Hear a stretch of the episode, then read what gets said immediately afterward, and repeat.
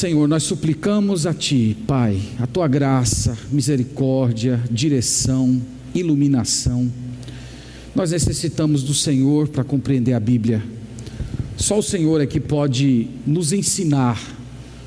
Só o Senhor é que pode conduzir a palavra ao nosso coração. Nós necessitamos da tua iluminação.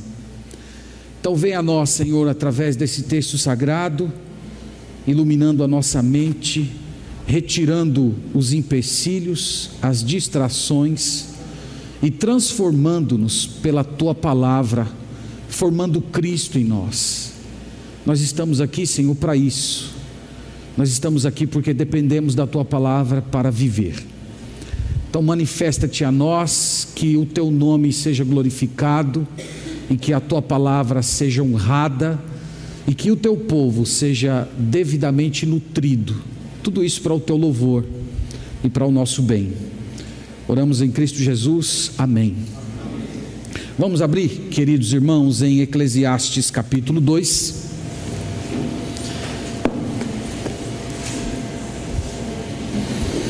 Eclesiastes capítulo 2. Nós estamos olhando esse livro nos cultos noturnos. Para quem está vindo pela, pela primeira vez, é, é muito importante você lembrar e entender que você precisa de uma chave hermenêutica para compreender Eclesiastes. Eu estava conversando com uma pessoa esses dias que ela disse assim: eu li Eclesiastes, eu quase fiquei depressivo. Peguei Eclesiastes do começo ao fim, li e fiquei passando mal.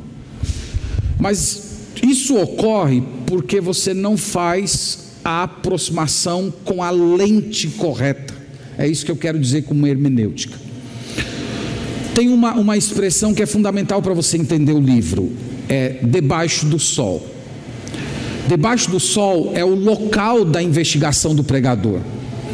Debaixo do sol é a vida horizontal, é a vida da experiência humana. Debaixo do sol é a vida desconectada do Criador. Na verdade, o Eclesiastes é uma espécie de uma autobiografia. O Salomão já é um homem idoso, e você precisa imaginar ele sentado numa roda com jovens que estão doidos para experimentar aquilo que a vida promete de melhor.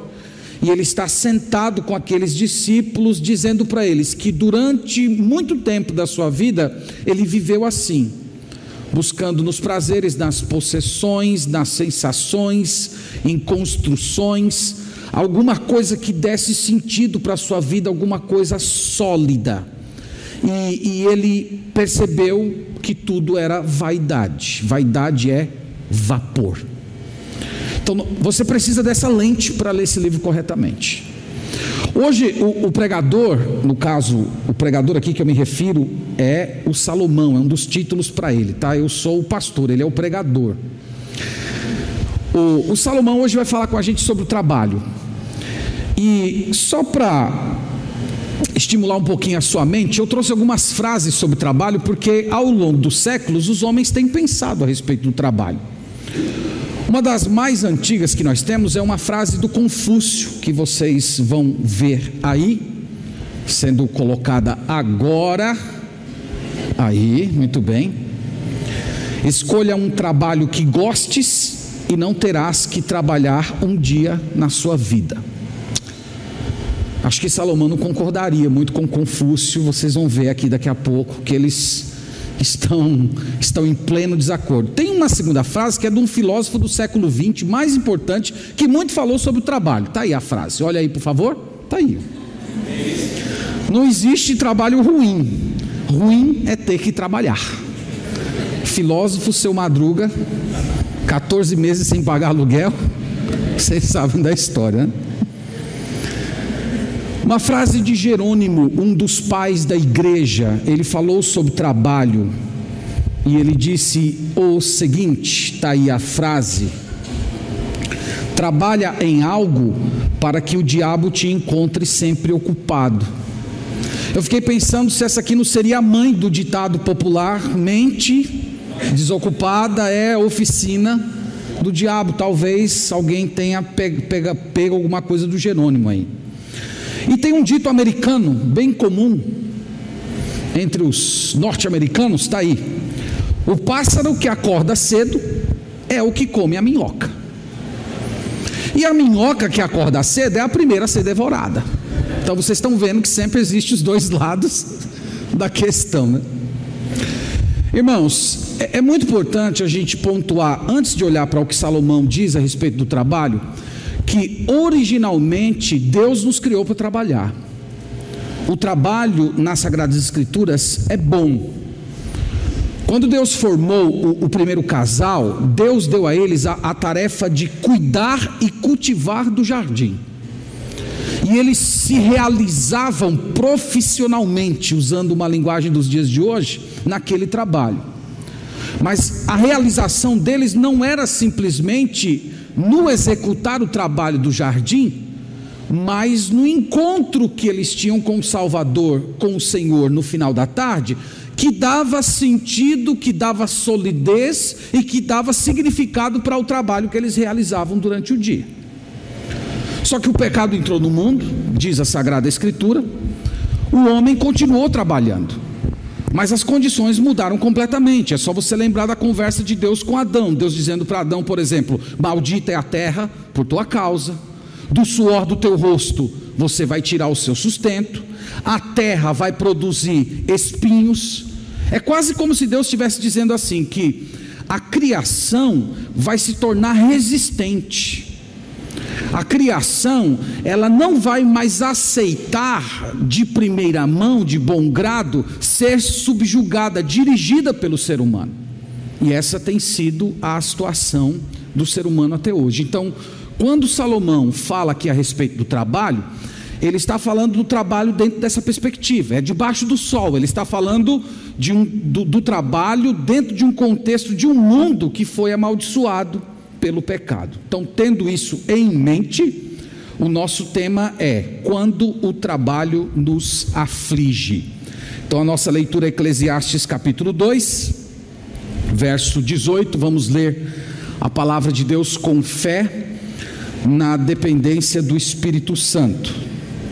Então diz assim: Também aborreci todo o meu trabalho com que me afadiguei debaixo do sol, visto que o seu visto que com visto que o seu ganho eu havia de deixar a quem viesse depois de mim. E quem pode dizer se será sábio ou estulto? Contudo, ele terá domínio sobre todo o ganho das minhas fadigas e sabedoria debaixo do sol. Também isto é vaidade. Então me empenhei porque o coração se desesperasse de todo o trabalho com que me afadigara debaixo do sol.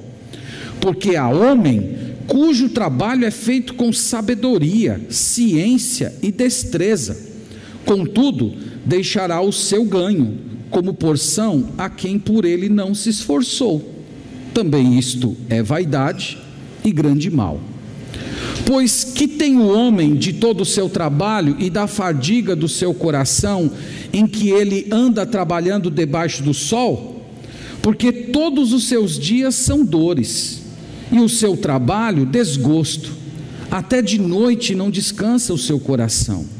Também isto é vaidade. Nada há melhor para o homem do que comer, beber e fazer que a sua alma goze o bem do seu trabalho no entanto, vi também que isto vem da mão de Deus, pois, separado deste, quem pode comer ou quem pode alegrar-se?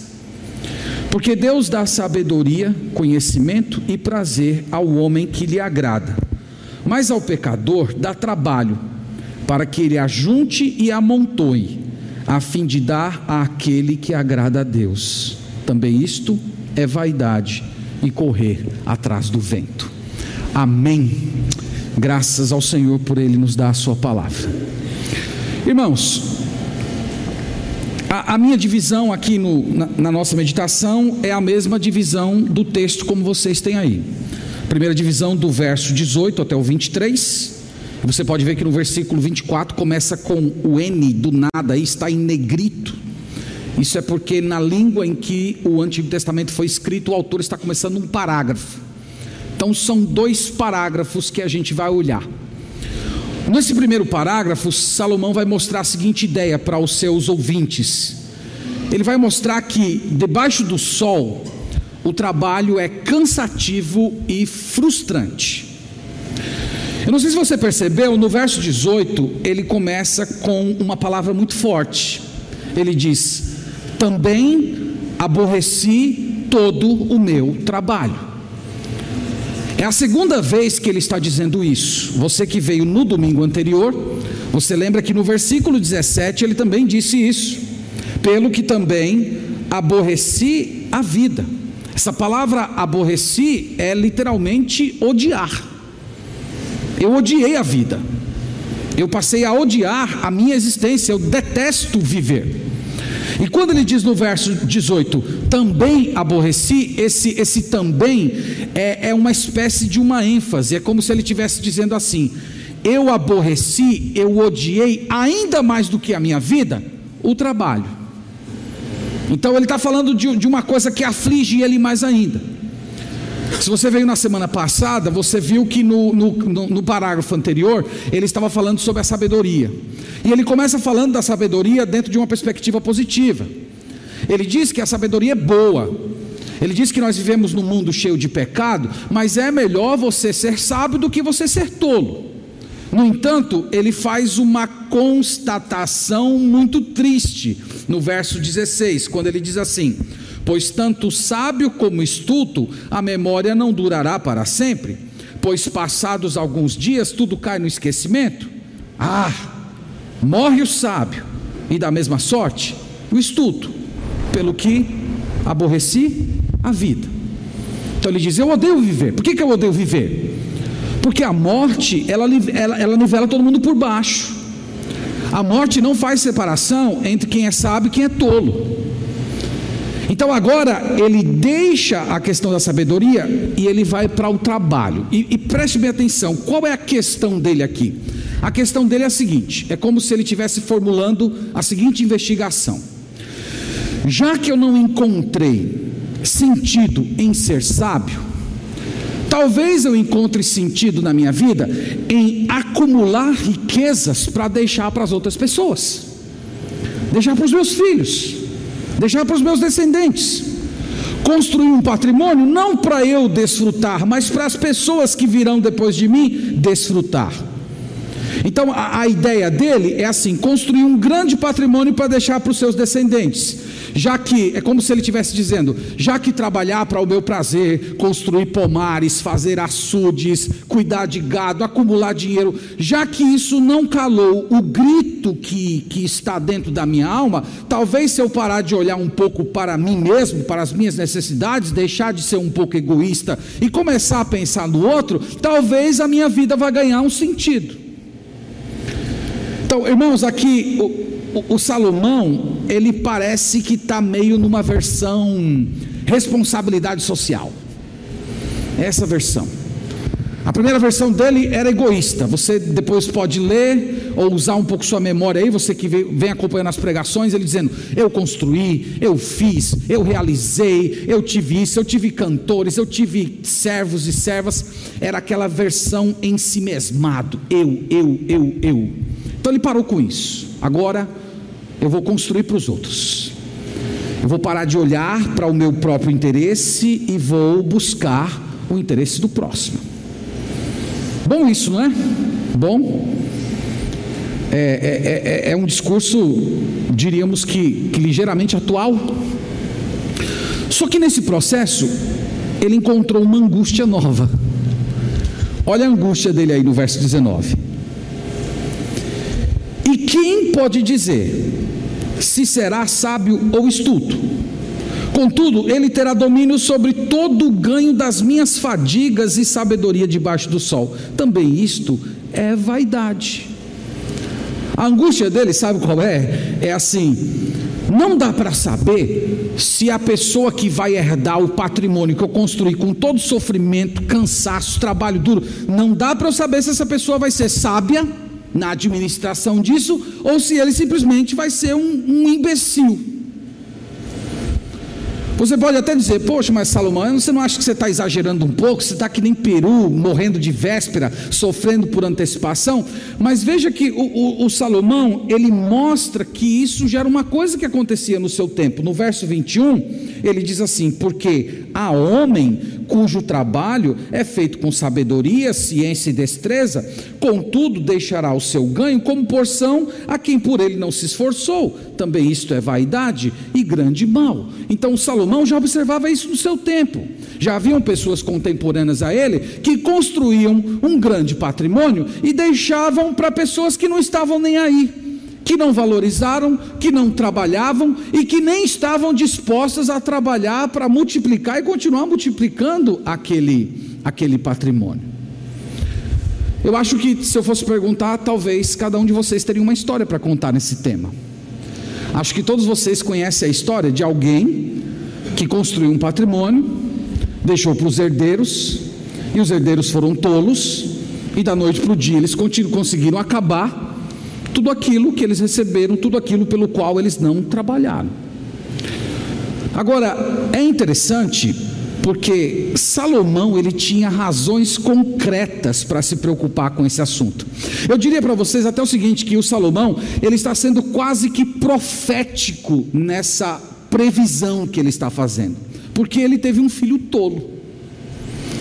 Ele teve um filho que não soube continuar o seu legado. Ele teve um filho que conseguiu acabar com 80% do seu patrimônio em, uma, em menos de uma semana. Estão lembrados da história? O Roboão. O Roboão era um tolo, um, um arrogante, que não construiu nada. E ele perdeu tudo por causa da sua tolice. Chegou para o povo e disse assim: ó, saiam daqui, porque o meu dedo mindinho é mais pesado que os, que os, lombos do meu pai, e se meu pai castigou vocês com, com chicotes, eu vou castigar vocês com escorpiões. E o povo se revoltou, foi embora, e 80% do povo de Israel acompanhou um homem chamado Jeroboão, e aí aconteceu o racha, e o descendente de Davi, filho de Salomão, Roboão, ficou apenas com Judá e com Benjamim. Parece que o pregador estava correto. Talvez ele já olhasse para os seus filhos e vissem que os seus filhos não tinham a mesma sabedoria dele, que foram criados mimadinhos, recebendo tudo na mão e que se tornariam tolos no futuro. Irmãos, Pensar nessas coisas produziu no pregador efeitos profundos na sua alma. Olha o que ele diz no verso 20, olha como, como isso está mexendo com ele. Ele diz assim: Então me empenhei porque o coração se desesperasse de todo o trabalho com que me afadigara debaixo do sol. Então ele está dizendo: Eu comecei a me desesperar quando eu pensei nisso. É quase como se ele dissesse assim: Eu pensei que trabalhar para os outros iria suprir essa carência da minha alma, esse grito que está dentro do, do meu coração. Eu achava que o problema é porque eu estava egoísta demais, eu só estava pensando no meu interesse. Mas agora, mesmo trabalhando para os outros, a minha alma ainda não encontra paz. Esse foi o primeiro efeito, não resolveu o problema dele. No verso 23, ele fala de um segundo efeito. Isso aqui talvez seja conhecido de alguns de vocês, porque todos os seus dias são dores e o seu trabalho, desgosto. Até de noite não descansa o seu coração. Também isto é vaidade. Qual foi o segundo efeito? Ele perdeu o sono, ele perdeu o prazer de dormir, desgosto um peso na sua consciência tão grande que ele não conseguia descansar. Já aconteceu isso com você alguma vez? Você se deita para tentar dormir, mas a cabeça continua trabalhando? Você continua pensando que você tem um prazo para cumprir, você tem uma meta para bater, você tem um, um, problema no ambiente do trabalho que deixa o trabalho chato, você tem um, um, um patrão perseguidor, é, você está fazendo um trabalho que não gosta de fazer e você fica lá remoendo isso à noite, e às vezes o sono vai embora. Salomão está nessa situação. Mas a angústia dele é essa: será se vale a pena mesmo trabalhar tanto? Será se vale a pena de sol a sol eu estar quebrando cabeça, realizando, para depois vir uma pessoa e, e jogar tudo isso no lixo da noite para o dia? Então, meus irmãos, depois de toda essa reflexão acompanhada de cansaço, falta de sono, angústia, o Salomão apresenta qual é a sua conclusão, qual é o seu ensino para os seus discípulos, que hoje inclui todos nós que estamos sentados aqui nessa roda com ele. No verso 19, ele, ele diz assim: E quem pode dizer se será sábio estudo? Contudo, ele terá domínio sobre todo o ganho das minhas fadigas e sabedoria debaixo do sol. E aí está a conclusão dele. Também isto é vaidade. Final do verso 21, olha o que ele diz novamente também isto é vaidade e grande mal. E no verso 23 ele repete a mesma coisa. Também isto é vaidade. Ele está falando é vapor, é sem sentido não é sólido. A, a solidez, o, o conteúdo que eu estou procurando para ter sentido na minha existência, não vem de trabalhar para os outros, não vem de responsabilidade social, não vem da ideia de querer formar um patrimônio para minha família. No verso 22 ele faz uma pergunta que já tem a resposta embutida. Note aí a pergunta pois que tem o homem de todo o trabalho de fadiga e da fadiga que o seu coração, do seu coração em que ele anda trabalhando debaixo do sol. A, a, a pergunta é: de que adianta trabalhar tanto? O que é que eu recebo? O que sobra? Qual é a resposta embutida? Nada. É tudo vazio. É tudo vazio. Meus irmãos, é, é, é intrigante como esse livro é atual. Intrigante. Nós já falamos que ele está descrevendo a vida debaixo do sol, a vida no, no horizontal, e ele está descrevendo a vida de um trabalhador que não se encontra com o Criador. E é por isso que o trabalho é sem sentido, é como se ele usasse o trabalho para tentar suprir uma carência espiritual que só Deus poderia suprir. E é por isso que se torna tudo vapor. A semelhança de, de Salomão, nós poderíamos que dizer que hoje, em nossos dias, tem muitas pessoas que estão vivendo angustiadas com o trabalho. Tem muita gente que tem o trabalho como fuga, como distração. O trabalho é um escape. O trabalho, o, o, o, o entupir-se de trabalho é uma forma de você fugir de olhar no espelho, é, é, é, um, é, um, é escape de você não olhar para dentro do seu coração e perceber que tem alguma coisa de errada dentro de você. É o trabalho para tentar abafar o grito que está na sua alma. Outras pessoas usam o trabalho como a fuga do fracasso familiar a distância dos filhos, a distância dos cônjuges, os problemas dentro de casa, faz com que a pessoa deseje muito mais estar fora do lar, trabalhando, do que ter, vir, ter de vir para casa e encarar o fracasso que é o relacionamento familiar. Há muita gente assim. Há muita gente que não tem uma empresa, que não tem uma família, tem uma empresa. Eles não têm uma união, eles têm um negócio. Pagar contas, pagar a escola do filho, organizar a casa. E se você fosse lá e tirasse essas coisas, você veria que não sobraria nada. Não tem afeição, não tem amizade, não tem proximidade, não tem comunhão, não tem ligação espiritual. Ele só tem uma empresa. E o trabalho é a fuga disso. Trabalha fora de casa e dentro de casa tem mais uma empresa para tocar. Esse é o trabalho debaixo do sol. E tão ruim, meus irmãos, como o trabalho no mecanismo de escape, eu diria que é ter o trabalho como ídolo. Há várias evidências que a gente pode medir como o trabalho se tornou um ídolo na nossa cultura. Deixa eu me dar alguns exemplos. Nós temos a, a, mania de definir as pessoas pelo que elas fazem e não pelo que elas são. Quando nós conhecemos uma pessoa, uma das primeiras perguntas que nós fazemos qual é? O que é que você faz? Qual é o seu trabalho? Às vezes é um cristão. Você poderia perguntar sobre a conversão, sobre a experiência da pessoa com Deus. Você poderia perguntar a família daquela pessoa, qual é o livro predileto, qual é a cor predileta, mas não, nós escolhemos qual é o seu trabalho. Tem igrejas que é assim, que você já é recebido na porta, já tem pessoas lá para saber qual é o tipo de trabalho que você faz, para ver o, o, tipo de dizimista em potencial que você é. Isso, essas coisas, irmãos, estão, estão acontecendo isso. Sabe por que isso ocorre? Porque nós atrelamos o nosso senso de valor ao trabalho. E a nossa importância diante das pessoas acaba sendo uma, uma flutuação, como o mercado está acontecendo nos dias de hoje. Uma vez conversando com alguém, perguntei por uma outra pessoa, disse: Como é que está Fulano? Ah, pastor, Fulano está bem. Eu digo amém, graças a Deus. Se converteu quando?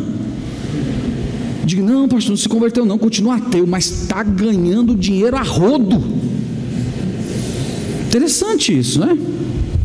Tá bem, vai para o inferno, né? Os bolsos cheios de dinheiro, vírgula, né? Porque não coloca dinheiro dentro do caixão. Mas diz, tá bem, tá bem, porque está ganhando dinheiro. Quantos pais eles se contentam com seus filhos sendo cristãos relapsos, mas que são muito bem, muito bem colocados no mercado de trabalho. Eles ficam felizes e ficam satisfeitos com isso. Ficariam angustiados se os filhos vivessem uma vida apertada, mas fossem pessoas muito piedosas diante do Senhor. O nosso mundo, irmão, virou as coisas de, de cabeça para baixo. Uma outra manifestação dessa idolatria é, é o tipo de reverência automática que nós cultivamos pelas pessoas que têm dinheiro. É como se o, o, o, sucesso financeiro de alguém significasse que essa pessoa tem sucesso em tudo. E automaticamente nós criamos uma espécie de uma subserviência. Eu, eu trouxe uma frase para vocês de um cara chamado Paul Getty multimilionário americano, e ele, quando descreve os casamentos dele, foram cinco casamentos que ele teve, ele descreve como cinco fracassos. E olha o que ele disse: Como e por que foi possível para mim construir o meu próprio automóvel, perfurar poços de petróleo, fabricar aviões, liderar um império financeiro e não fui capaz de ter pelo menos uma relação satisfatória? O sucesso na vida econômica não significa sucesso na família. O sucesso na vida econômica não significa ser espiritual.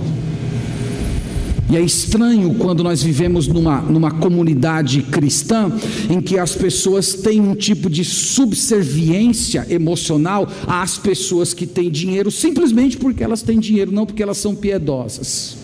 É estranho isso. É a mentalidade mundana dentro da igreja. Eu estava lendo um livro em que o pastor falou, em que ele dava um testemunho que uma das maiores felicidades que ele teve no ministério foi um dia que ele estava indo para casa e ele encontrou dois membros da igreja dele, um rico e um pobre, um homem muito rico, só que estava tendo problemas financeiros, estava tendo problemas familiares terríveis. E tinha um outro irmão muito pobre que passava problemas financeiros terríveis, mas que era um homem piedoso e que tinha uma família piedosa. E esse homem rico estava sendo discipulado por esse homem pobre. Estava aprendendo com esse, com, com esse homem pobre como ser um homem segundo o coração de Deus, como ser alguém que lidera a sua casa na vida de piedade. Seria interessante se nós fôssemos assim. Seria interessante se nós definíssemos as pessoas não pelo que elas têm, mas pelo que elas são, pelos, pelo que elas estão se tornando diante do Senhor. Nós precisamos, irmãos, romper com essas coisas. O valor da pessoa humana diante de Deus não é o quanto ela tem, mas é o fato de que ela foi criada à imagem e semelhança do Criador, e é disso que vem a dignidade humana. Portanto, se você chegou aqui hoje à noite, o trabalho para você é uma fuga, você depositou sua esperança, felicidade nele, se você está muito determinado a construir um patrimônio para deixar para as pessoas ou para você curtir a vida daqui a alguns anos, Salomão está vindo aqui diante de você dizendo: Olha, eu construí o maior patrimônio que você pode imaginar, e tudo é fumaça, tudo é vaidade, é um castelo de vento, é um grande mal. Você não vai encontrar o que você está precisando, você só vai encontrar desgosto. É uma realidade, irmãos, muito dura. Você pode até achar que o Salomão está sendo meio azedo, mas ele tem aqui um tipo de uma sinceridade brutal, como aqueles homens de Deus que já foram experimentados pelo tempo têm, essa sinceridade aberta sem dar muito arrodeio. Bom, a, a, a segunda parte, provavelmente é a parte mais importante, é como escapar disso. Como é que a gente pode escapar desse tipo de trabalho? Esse trabalho debaixo do sol, esse trabalho que, que rouba o nosso sono, que deixa a gente cansado, que não dá sentido para a vida. Louvado seja Deus, irmãos, porque o, o, Salomão não deixou a gente aqui no deserto, ele trouxe um, um oásis para a gente, e esse oásis está no verso 24 e 25. Aqui ele aponta a saída. Nada há melhor para o homem do que comer, beber e fazer que a sua alma goze o bem do seu trabalho. No entanto, vi que isto vem da mão de Deus, pois separado deste, quem pode comer ou quem pode alegrar-se? Qual é a saída? Qual é o caminho? Qual é o oásis que o Salomão apresenta para a gente nesse deserto de fumaça? Ele diz: a saída é Receba o seu trabalho como uma dádiva de Deus, como algo que vem da mão de Deus, é a linguagem que ele usa.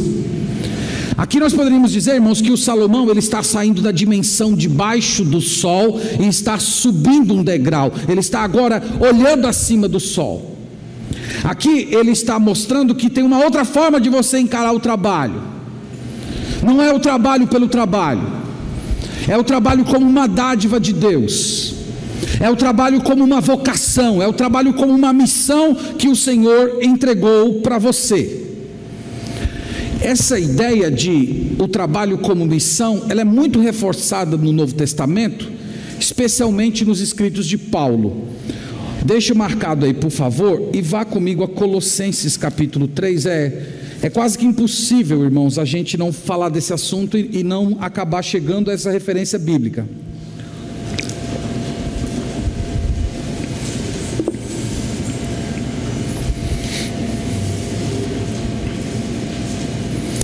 Colossenses 3:23, eu queria estimular muito você a memorizar esse versículo. Escreva lá, coloque lá na sua geladeira, as irmãs coloquem lá no espelho, toda vez que você for puxar o cabelo, Olha esse versículo, revisa, internaliza ele. Pregue ele para você todos os dias. No verso 23 ele diz: Tudo quanto fizerdes, fazei-o de todo o coração, como para o Senhor e não para os homens, cientes de que recebereis do Senhor a recompensa da herança. A Cristo, o Senhor, é que estais servindo. Você sabe para quem Paulo escreveu isso aqui? Paulo não escreveu isso aqui para trabalhadores que recebem salário, têm carteira assinada, que têm plano de aposentadoria, pelo menos até que se prove o contrário, parece que ainda temos. Ele não escreveu para esse tipo de gente. Se você olhar no verso 22, ele identifica as pessoas às quais ele dirige essas palavras. Ele diz: servos, obedecei em tudo ao vosso Senhor quem são os servos aqui? São escravos. Eram cristãos escravos. Cristãos que nasceram na escravidão. Cristãos que não tinham, aos olhos dos seus senhores, dignidade humana, eles eram mercadoria, eles poderiam ser vendidos, eles poderiam ser violentados, eles poderiam até ser mortos ao, ao bel prazer do senhor deles. E Paulo olha para essas pessoas e diz assim: tudo que vocês forem fazer, façam para o Senhor. Todo o trabalho que vocês forem fazer, não façam tendo em mente o Senhor de vocês, façam tendo em mente o Senhor Jesus Cristo. Não espere o pagamento deles, espere o pagamento do Senhor. Vocês não estão servindo a eles, vocês estão servindo ao Senhor. Você acha que é fácil ouvir esse tipo de coisa? Mas o Evangelho do Senhor Jesus Cristo pode produzir esse tipo de piedade no nosso coração. E eu entendo, meus irmãos, que é esse tema que o Salomão está falando. Quando ele diz: Você tem que receber o trabalho como sendo uma dádiva de Deus, você recebe como, como uma missão, você recebe como uma vocação. Debaixo do sol, o trabalho é fumaça, mas no Senhor, disse Paulo em 1 Coríntios 15, 58, o, nosso, o vosso trabalho não é vão, não é vão no Senhor mas aqui no mundo é fumaça. Tem uma frase do Martinho Lutero que ele disse assim: O mundo inteiro deveria estar cheio do serviço a Deus, não apenas a igreja, mas o lar, a cozinha, o porão, a oficina, os campos. Tudo é serviço a Deus, tudo é ministério, tudo é, é, é tarefa espiritual. Isso é receber como sendo uma dádiva de Deus. Deus, irmãos, Ele tem prazer em você quando você realiza com excelência uma tarefa que Ele te confiou, da atividade mais simples à complexa. Você encarando como, Senhor, é a missão que o Senhor me deu, eu, eu, realizo para o Senhor, o Senhor me deu, eu vou realizar com excelência, com capricho e vou devolver a Ti como, como a minha adoração, o meu tributo. É um desacato ao Senhor você viver de um modo diferente. É um desacato ao Senhor você ser preguiçoso. É um desacato ao Senhor você empurrar com a barriga. Você viver sempre murmurando com, com mau humor. O, o jovem cristão estudante não estudando para suas provas, empurrando seus trabalhos, sendo medíocre nos seus estudos apenas para passar. Você está desonrando ao Senhor. Você tem que receber o seu trabalho como sendo uma dádiva de Deus. Eu estou trabalhando para Ele. Eu estou realizando para Ele.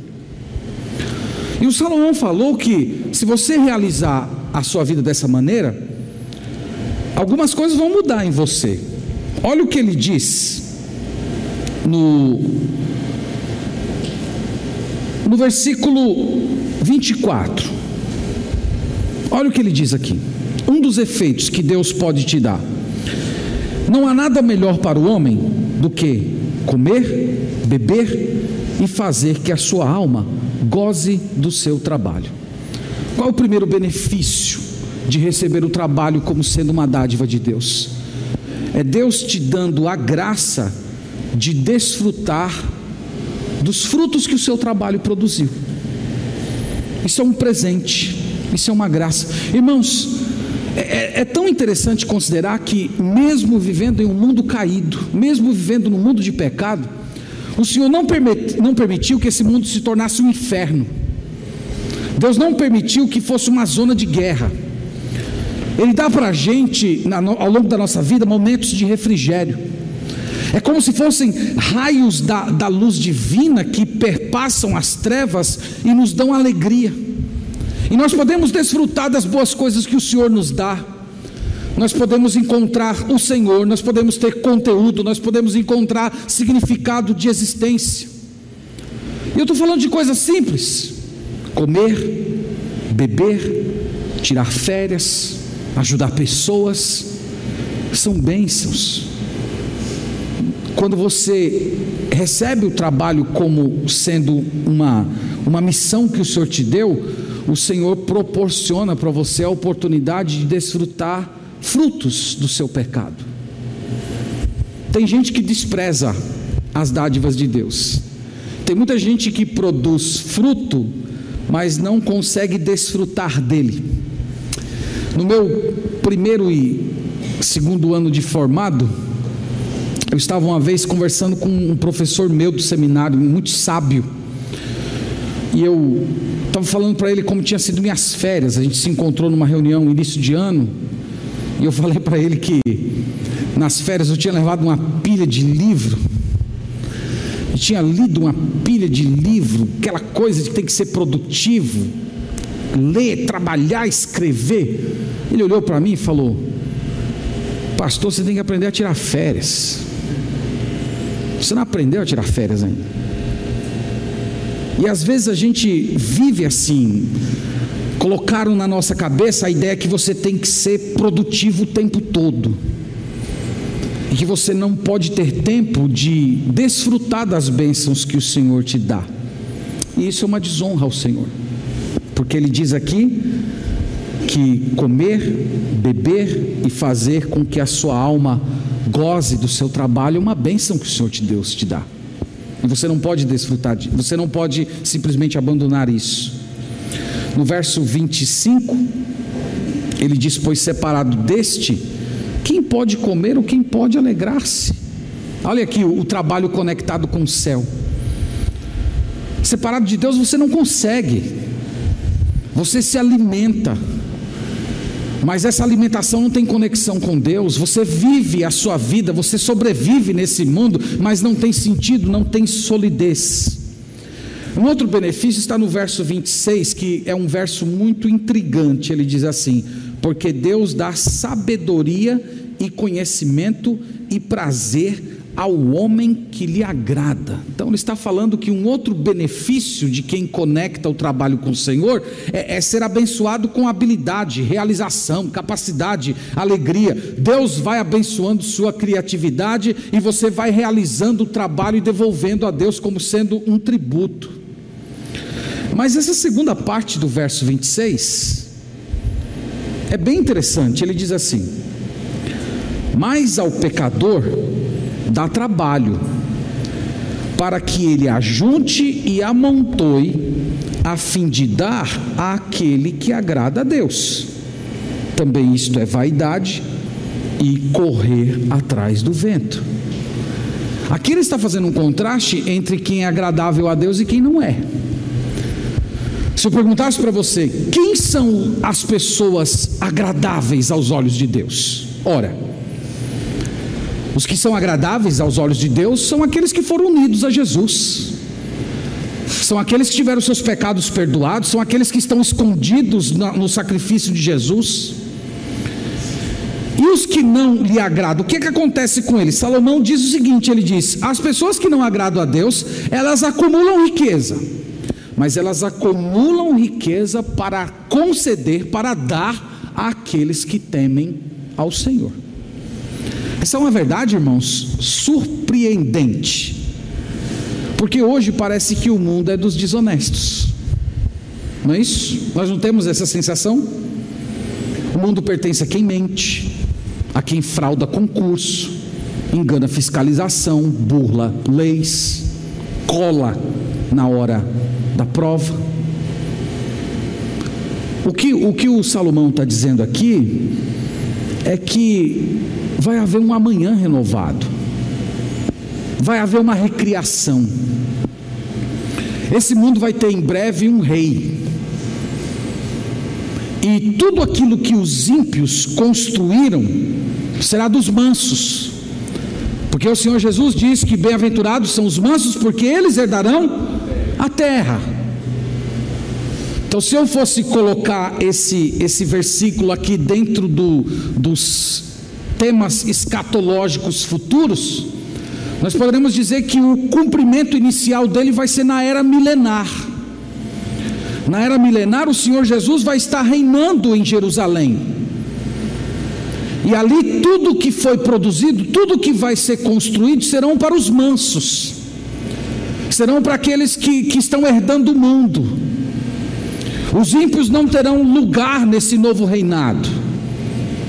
Então ele começa ali no, no, no reinado milenar e, e, e a plenitude dele vem no novo céus e na nova terra, quando nós teremos Deus reinando sobre tudo e o povo de Deus sendo co-herdeiros com Cristo. Irmãos, no final das contas, vaidade no trabalho só existe para quem não tem esperança de redenção. Se você tem esperança de redenção, tudo muda. Não vai continuar desse jeito. O mundo não vai continuar assim. as coisas vão ser invertidas. Um dia o Senhor vai honrar aqueles que o honram. Um dia esse mundo vai ter um juiz verdadeiro. E aqueles que serviram ao Senhor e foram fiéis nesse mundo, eles serão abençoados nessa nova realidade. Isso é para encher o seu coração de esperança. Meus irmãos, eu quero trazer algumas lições e depois nós vamos orar ao Senhor. Primeira lição, e eu espero que isso tenha ficado marcado no seu coração. Deus é o doador, o trabalho é apenas o meio.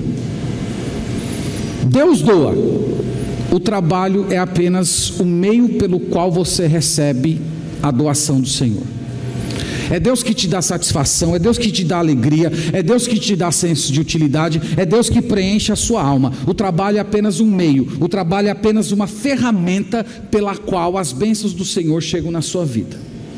Então, tendo isso em mente, você pode se alegrar no trabalho. Você de repente recebeu um aumento de salário, você pode melhorar as condições da sua família, você pode abençoar necessitados, abençoar o reino de Deus, você pode até mesmo desfrutar da alegria de ter completado uma tarefa importante, ter feito algo muito difícil. Você pode ter todos esses sentimentos, mas você não pode per perder de vista que todas as coisas boas desse mundo são dons divinos. Tiago 1,17 diz isso. Toda boa dádiva procede de quem? Do alto, do Pai das luzes, em quem não há sombra de mudança.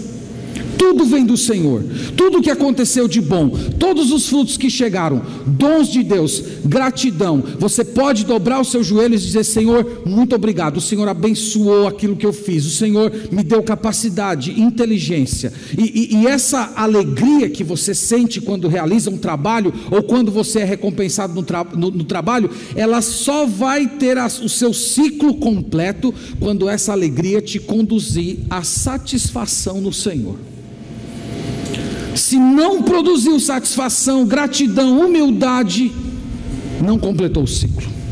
Não completou. Aí vira tudo vapor. Essa mentalidade para a gente é importante, irmãos. Essa mentalidade vai proteger a gente da idolatria. Em vez de você ficar cheio de si, arrogante, autocentrado, você vai ser humilde. Deu certo porque foi Deus. Se deu errado, a culpa é minha. Então você recebe como sendo um dom, uma bênção do Senhor, e você devolve a Ele com alegria: Senhor, eu recebi de Ti, eu consagro a Ti. Não se esquece disso. Deus é bom. Trabalhar é uma bênção, mas o Senhor é melhor do que todas essas coisas. Ele é a fonte. A segunda ideia que eu quero trazer para os irmãos, como parte da nossa conclusão, é que trabalhar é um dos pontos em que expressamos a imagem e semelhança com Deus. O Senhor Jesus, quando esteve aqui na terra, está lá em João 5,17, ele disse assim: O meu Pai trabalha até agora. Deus é trabalhador. E eu queria desafiar você a investigar um pouco mais de perto o modo como Deus trabalha e você se permitir ser inspirado pelo método de Deus como trabalhador. Olhe, por exemplo, esse mundo. Esse mundo, irmãos, ele podia ser cinzento, ele podia ser preto e branco, não podia ser assim? Ele podia ter criaturas deformadas, horríveis, eu, quando era aluno de educação artística, né, ainda fui do tempo que tinha educação artística na escola, eu odiava educação artística. E eu pegava umas coisas para pintar e eu pintava de todo jeito, porque eu só queria me livrar daquilo logo. Deus poderia ter feito as coisas assim, Ele poderia ter simplesmente criado um, um, mundo deformado, simplesmente ter ordenado que as coisas acontecessem de cada jeito, de qualquer jeito. Mas o Senhor não fez assim. Deus é um, é um trabalhador caprichoso ele esculpiu o ser humano. Ele não podia simplesmente ter dado uma ordem, ele poderia ter feito isso. Mas a Escritura diz que ele esculpiu o ser humano, cuidadosamente, como fosse um artista. Ele soprou alma, existência no ser humano. Deus é caprichoso. Olha a natureza ao seu, ao seu redor, as flores, o mar, a paleta de cores que há na natureza, belezas distintas, diversas. Deus, irmãos, é, é caprichoso. A própria beleza da humanidade, africanos, nórdicos, orientais, latinos e tudo isso misturado no, no povo brasileiro. O salmista gastou tempo considerando isso. Lá no Salmo 139, verso 14, ele diz assim: Eu te louvarei, porque de modo assombroso e maravilhoso eu fui feito. Quão maravilhosas são as tuas obras, e a minha alma o sabe muito bem. Davi olhava para a humanidade, Davi olhava para a criação e dizia: Como Deus é um Criador maravilhoso. Hoje, bem cedo, né? Final ali da madrugada, início de manhã, da manhã, eu estava viajando para cá, para Salvador, passando por cima de Recife. Que coisa linda ver, ver, ver aquela cidade de cima. O mar bem verde, aquela areia bem branca, que se encontra com o verde da floresta, tonalidades diferentes de verde, não é só um verde. E rios que ficam serpenteando. Irmãos, Deus é caprichoso. E você olha lá para frente, parece que tudo se funde no horizonte, vira uma linha só. Se inspire em Deus. Se inspire em Deus e faça o seu trabalho. Tem pessoas que apenas fazem, outras capricham. Tem gente que quando abre o guarda-roupa em casa, parece Gênesis capítulo 1, a terra era sem forma e vazia havia trevas. Se você tirar alguma coisa lá, pode ter uma trevas lá embaixo. Meus irmãos, nós não fomos feitos para sujeira, odor, desorganização. Desculpe dizer, mas tem muito crente ceboso, nojento que fica se desculpando, dizendo, não, é porque esse é meu estilo. Isso, isso não é verdade, isso aí é, é, é, é você tentando enganar a si mesmo, porque não faz parte da sua constituição. Deus não fez você assim. Deus fez você inclinado para beleza, organização, harmonia. Olhe para dentro do seu coração quando você chega dentro de um local que é bonito, organizado, limpo. Aquilo te produz bem-estar. Por que nós somos assim? Porque nós somos imagem e semelhança de Deus. Se inspire em Deus como trabalhador. Desde a arrumação dos pratos na mesa às tarefas mais sérias da sua vida, trabalhe como Deus, com zelo, com harmonia, e Deus vai ser honrado nisso. Deus vai ser honrado. Você que não gosta de trabalhar, você que vive com preguiça, se escorando nos outros, se escorando nos seus colegas de trabalho, leve em conta isso. Você está fazendo mal para você mesmo, você está deformando a sua alma, você está indo contra a sua vocação, e, e não tem como você enfrentar aquilo que Deus fez você para ser e você ficar bem. 2 Tessalonicenses 3,10 diz: Aquele que não trabalha, que também não coma.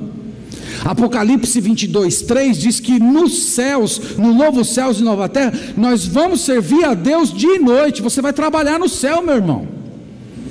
Você vai continuar trabalhando lá. Antes do pecado já existia trabalho, e no novo céus e na nova terra vai existir trabalho. Não tem vagabundagem no reino de Deus. Pense nisso. Nós temos que trabalhar, nós temos que, que, que ser corretos, nós temos que ser pontuais, nós temos que ser exemplos, meus irmãos. Você precisa se arrepender disso, confessar a Deus e, e pedir ajuda. E você que já serve ao Senhor, e você tem visto pessoas, irmãos, irmãs, dando mau testemunho, que no trabalho, procedendo de forma errada, você tem um compromisso diante de Deus de advertir, de exortar essas pessoas e dizer: você está pecando contra o Senhor, você, você está agindo de uma forma errada, você está indo contra a vocação. Deus fez o seu povo para trabalhar, e você precisa ser fiel no pouco. Eu também queria falar com você que se sente injustiçado no trabalho. Isso é uma coisa que a gente tem ouvido muito hoje. Você que se sente injustiçado no trabalho, em primeiro lugar, entregue isso a Deus. Faça como Jesus. 1 Pedro 2:23, ele diz assim: quando ultrajado, ele não foi ele não, ele não revidou com o traje, ele não fez ameaças, mas ele entregou aquele que julga retamente. Entregue ao Senhor. Lembre-se que o nosso Deus é um Deus de justiça, que nada passa despercebido aos olhos dele. Mas leve em conta também que Deus pode estar usando essa circunstância para moldar você, para fazer você ter humildade, para fazer você depender do Senhor, para te levar à vida de oração, para aumentar sua fé. Ele pode estar usando esse fogo para lhe purificar. E a única saída para você, para você não ficar doente, porque tem muito crente doente hoje no trabalho, a única saída é Colossenses 3:23, trabalhar para o Senhor. Eu trabalho para o Senhor, Deus é o meu patrão. Lembra disso, Gildo? Deus é o dono do meu negócio. Eu trabalho para o Senhor, é para Ele. A minha recompensa é Ele que vai dar, o meu salário é Ele que vai pagar. Isso vai proteger o seu coração. E você vai cons conseguir ter uma, uma vida no Senhor, com tranquilidade, descansando e confiando nele. Vamos lembrar, irmãos, que abaixo do sol só há cansaço. Mas quando nós olhamos acima do sol, existe um Deus que nos deu uma missão e nós podemos hoje trabalhar aqui nesse mundo, tendo a nossa existência ancorada na eternidade, fazendo o que nós estamos fazendo aqui como um prelúdio do serviço que nós prestaremos a Deus no novo céus e na nova terra. Que o Senhor nos abençoe, que Ele nos ajude e que todos nós juntos trabalhemos para a glória dEle. Amém. Vamos orar, vamos agradecer e vamos pedir isso ao Senhor.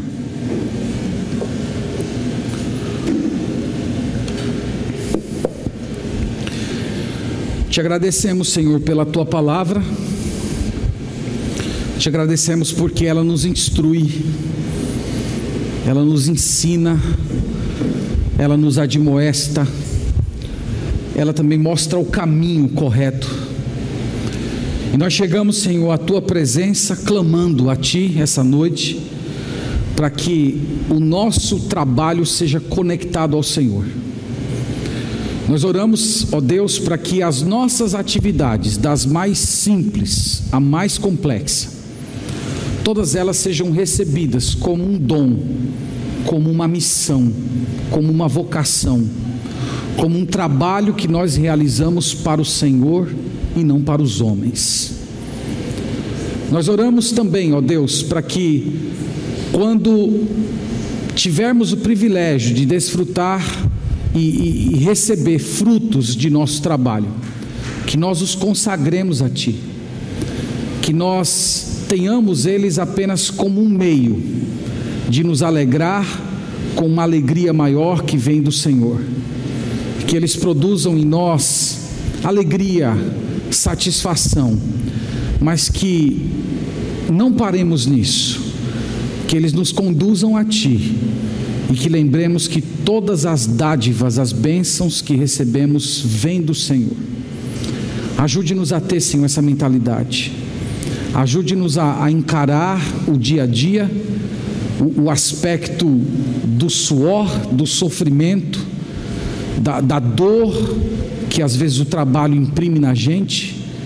Mas permita, Senhor, que nós encaremos tudo isso com esperança, de que haverá uma reversão nessa história que um dia Jesus Cristo irá se sentar nesse trono e toda injustiça irá acabar. Ajude-nos, ó Pai, a ter essa mentalidade. Nós oramos em Cristo Jesus. Amém.